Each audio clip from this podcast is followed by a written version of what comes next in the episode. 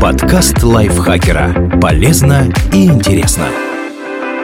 Всем привет! Вы слушаете подкаст лайфхакера. Короткие лекции о продуктивности, мотивации, отношениях, здоровье, обо всем, что делает вашу жизнь легче и проще. Меня зовут Михаил Вольных, и сегодня я расскажу вам про пять популярных мифов о музыке, с которыми стоит попрощаться.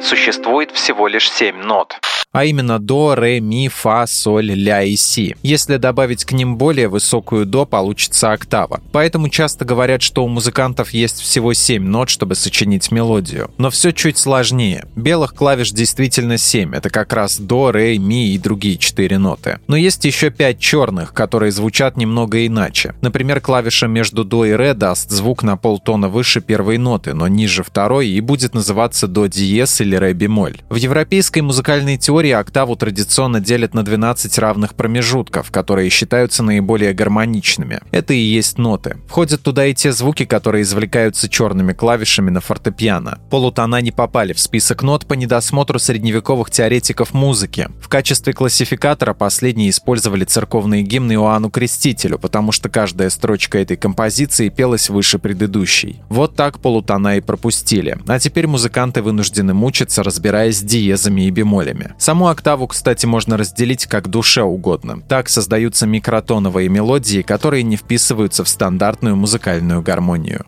Прослушивание классической музыки повышает интеллект.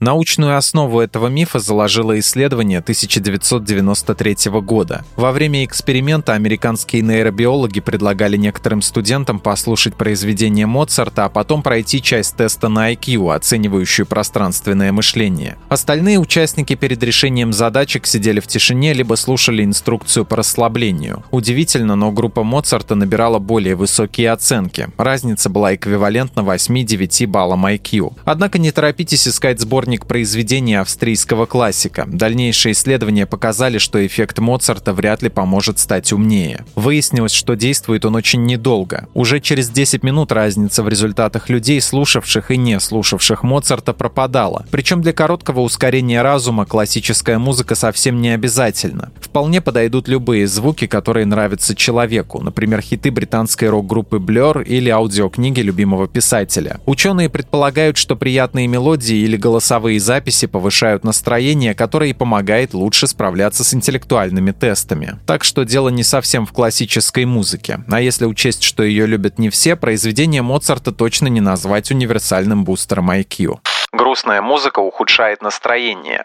Хотя это предположение кажется логичным, эксперименты показывают, что печальные мелодии по-разному влияют на разных людей. Временами грустные композиции настраивают на романтичный лад, иногда помогают расслабиться, а порой дают людям почувствовать себя сильнее. Влияние меланхоличной музыки на настроение может быть связано с психологическим состоянием. Тоскливая песня, в которой здоровый человек найдет утешение, способна вызвать неприятные ощущения у людей с депрессией. Они склонны бесконечно обдумывать одно и то же, и грустная музыка музыка заставляет их снова и снова переживать неприятные воспоминания и негативные мысли. Музыкальный слух может быть только врожденным.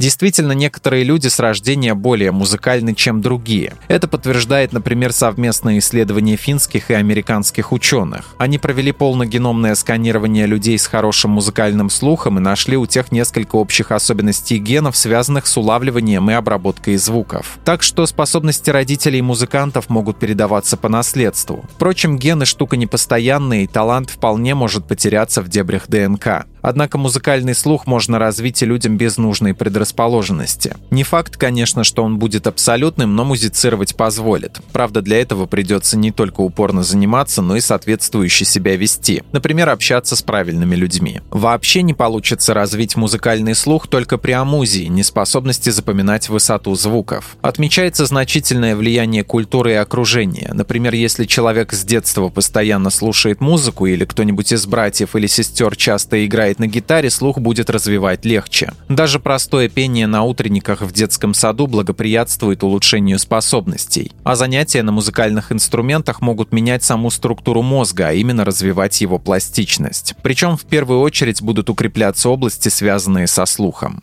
Игра на музыкальном инструменте – это просто развлечение. В отличие от простого прослушивания академических композиций, музицирование может благотворно влиять на умственные способности. Оно требует хорошей координации движений, а духовые инструменты также развивают и дыхание. Чтобы запомнить песню, придется тренировать память, а чтобы освоить нотную грамоту, логику и немножко математику. Если человек не музыкант, ему будет непросто выучить даже пару аккордов на гитаре, за руками не уследить. Что уж говорить про навыки чтения с листа, когда нужно одновременно смотреть в неизвестные нотные тексты и играть. Так и образуются нейронные связи в мозге, та самая пластичность. Исследования показывают, что подобное обучение мозга развивает память и ориентацию в пространстве и времени. Более того, занятия музыкой благотворно отражаются на способности детей запоминать незнакомые слова и на общей грамотности. Причем обучение музыке эффективнее многих других занятий. Так, в одном эксперименте исследователи сравнили показатели у двух групп детей. Одни в свободное время занимались музыкой, другие изучали военное дело. В обеих группах дети стали креативнее, а их память улучшилась, но в музыкальные показатели были выше, а подростки развивались быстрее. Конечно, это не значит, что если посадить двоечника за фортепиано, тот за полгода превратится в отличника. Музыкальное образование не панацея. Впрочем, лишним оно тоже не будет. Главное, чтобы самому ребенку нравилось.